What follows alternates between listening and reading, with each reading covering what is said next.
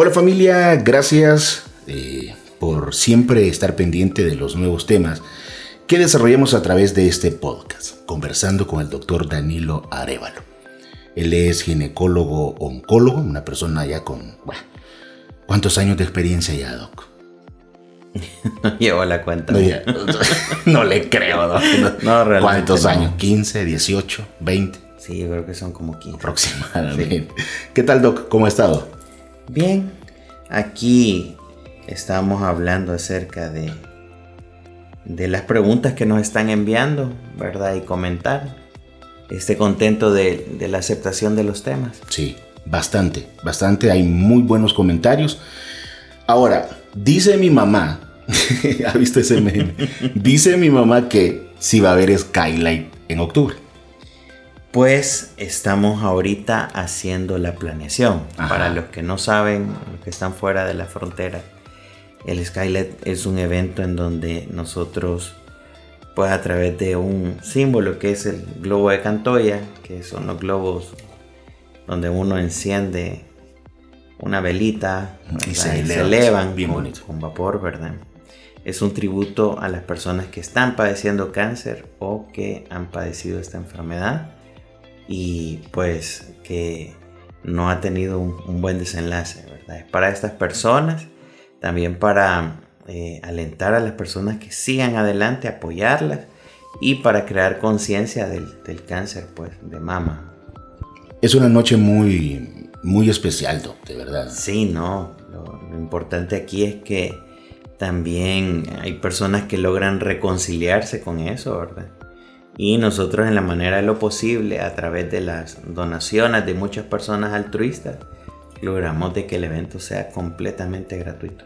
Perfecto. Bueno, ahí está tu respuesta, madre mía. Sí va a haber.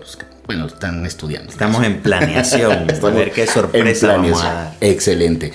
Doctor, eh, en el programa anterior a este, eh, usted nos estaba explicando acerca de las biopsias de mama los tipos de biopsia que hay, pero nos prometió que en esta versión, en este programa, nos iba a explicar qué tipo de biopsia es adecuada para qué tipo de persona.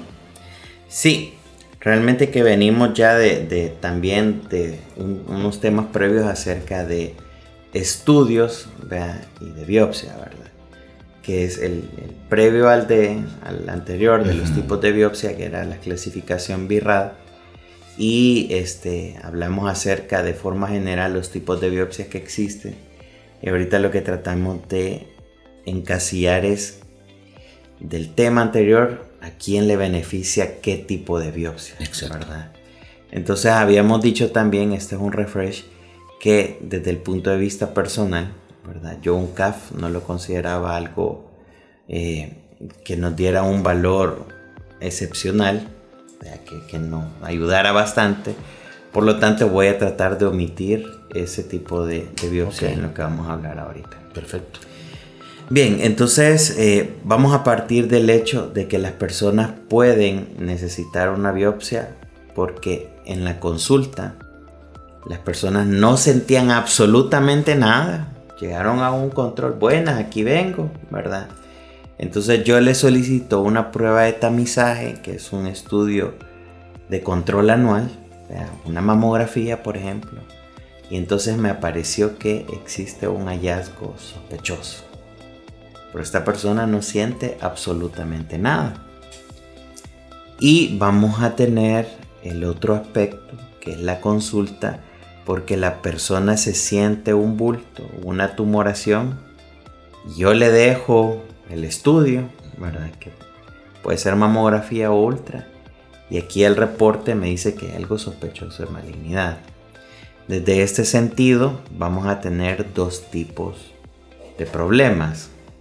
Uno es una lesión que no es palpable, que quiere decir que yo no la puedo tocar. Y existe el grupo de personas que tienen una lesión palpable, que probablemente sea una tumoración que puede exceder 1 o 2 centímetros.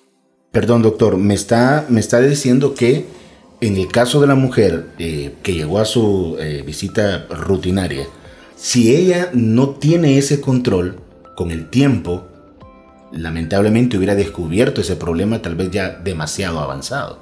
Sí. Porque no, no era algo que ella aún en sus, en sus eh, digamos, exámenes palpables que ella tal vez pudiera hacerse, no era algo que iba a poder no lo detectar. percibió, ¿no? exactamente. Y de hecho, las pruebas de tamizaje, que son la, lo- la mamografía, está diseñada para detectar lesiones no palpables. Porque recordémonos que el cáncer se divide en etapas. Las etapas pueden ser hasta cuatro. Pero la más importante es la etapa 1. Quiere decir que son tumores pequeñitos.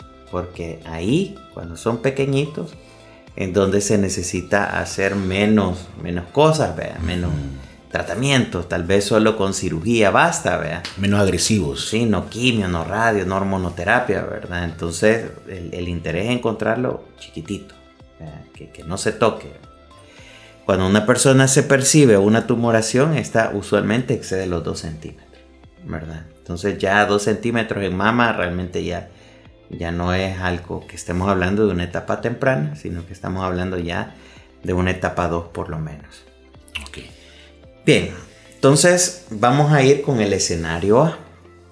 Una persona que no sentía absolutamente nada y entonces se le tomó una eh, mamografía y ahí reportó un hallazgo sospechoso. En ese sentido, el reporte que me, lo, me dice esto va a mencionar algunos datos como microcalcificaciones. La microcalcificación es un esfuerzo del cuerpo por tratar de contener las lesiones iniciales de cáncer o las células que están mutando. Él lo que quiere es como encerrarlas, encajonarlas para que no avancen.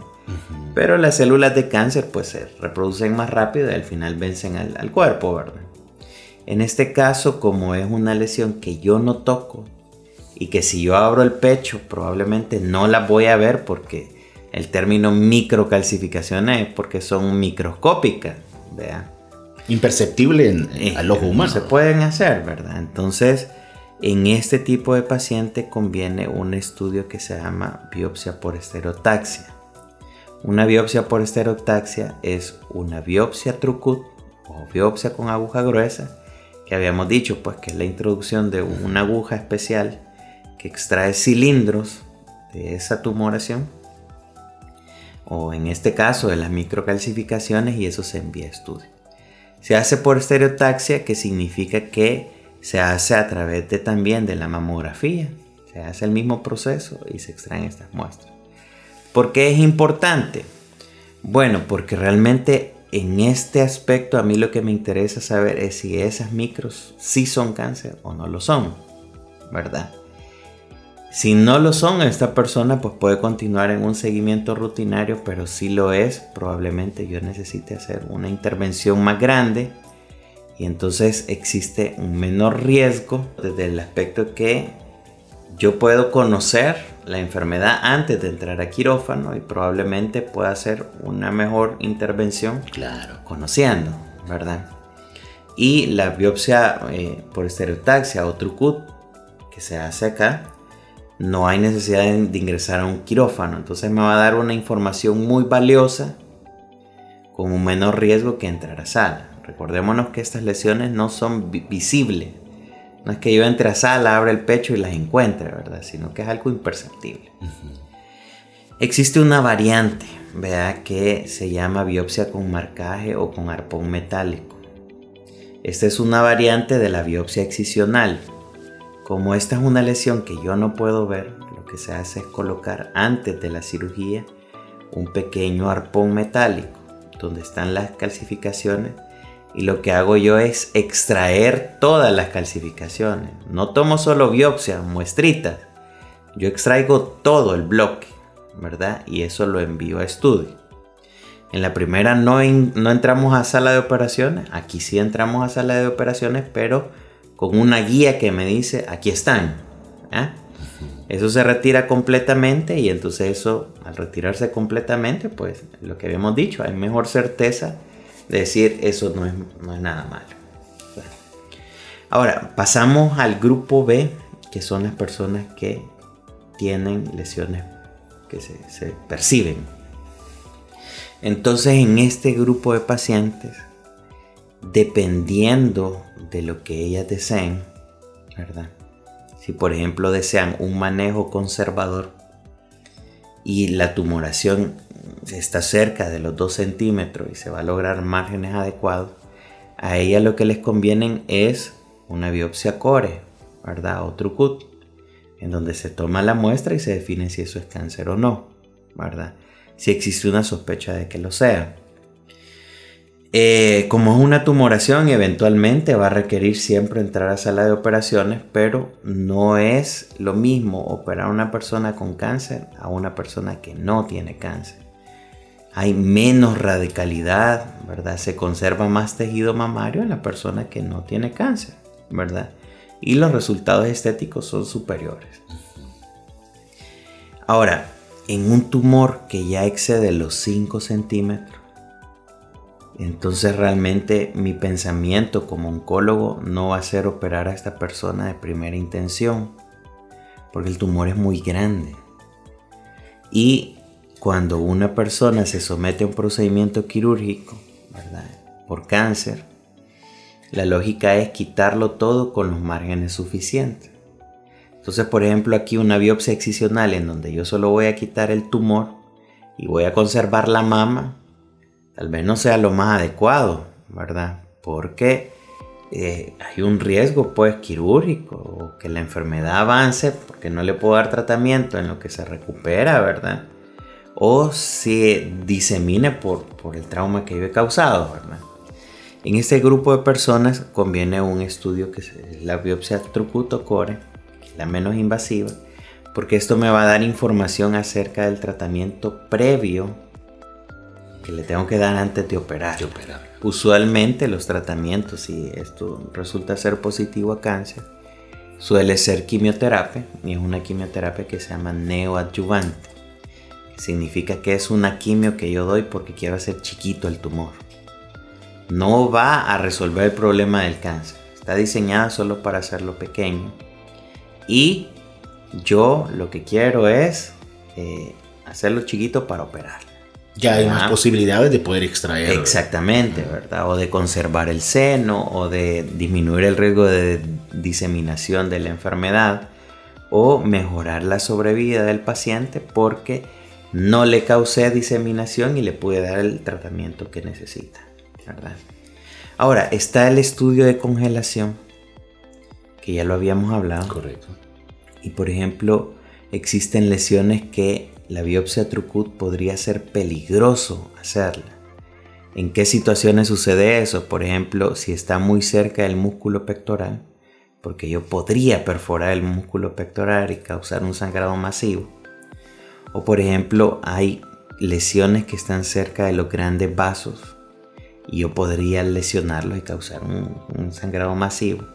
O las lesiones que están por debajo del pezón y areola porque usualmente esos son lugares donde hay mucha irrigación, es decir, que hay muchos vasos sanguíneos, romperlos y sangrado masivo, ¿verdad? Entonces, por ejemplo, yo quiero saberlo ya, no, quiero mañana ni pasado, ni, ni, meterme a dos intervenciones quirúrgicas, ¿verdad? Entonces, ahí lo que hago es entrar a sala, porque lo estoy viendo, ¿verdad? Extraigo la tumoración, el nódulo, lo envío en ese momento sé y hago lo que tendría que hacer si, si es, es cáncer, ¿verdad? Entonces hemos hablado a grosso modo acerca de a quién le conviene qué o la aplicabilidad de qué tipo de biopsia. Se habrán dado cuenta que la mayoría de biopsias que se utilizan es la biopsia core o trucut, y realmente es lo que se tiene que aplicar la biopsia que me dé mayor información con un menor riesgo. Correcto. ¿verdad? Las excepciones a la TrueCut son aquellas personas que tienen tumoraciones o que exista un riesgo que yo la realice, ¿verdad? Y podría ser la que ya habíamos definido. Excelente, doctor. Eh, para aquellas personas que nos están escuchando aquí en El Salvador, que es donde se está grabando este programa, eh, ¿Cómo pueden hacer para contactarlo, para tener una cita con usted?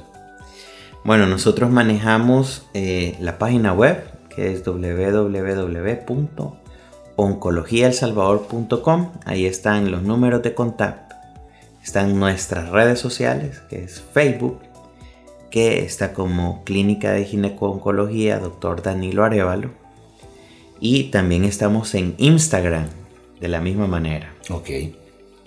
Ahora, hablando internacionalmente, eh, ¿considera usted apropiado si alguna persona le eh, quisiera una segunda opinión profesional, poder hacer una cita con usted a través del Internet? Sí, realmente nosotros eh, trabajamos con las consultas virtuales, ¿verdad? Para las personas que están en Estados Unidos. No hay necesidad de transferencia a, a cuenta salvadoreña, porque tenemos también eh, cuentas en Estados Unidos donde se puede hacer una transferencia y solicitar eh, la información. Una guía básicamente acerca de qué es lo que se debe hacer. Excelente. Gracias doctor, de verdad una vez más por, por su tiempo. Un saludo a todas las personas, espero que hayan disfrutado este tema. Saludos familia, cuídese y bueno, será en una próxima edición de, su podcast conversando con el doctor Danilo Arevalo. Él es ginecólogo, oncólogo y nos escuchamos en la próxima. Bendiciones.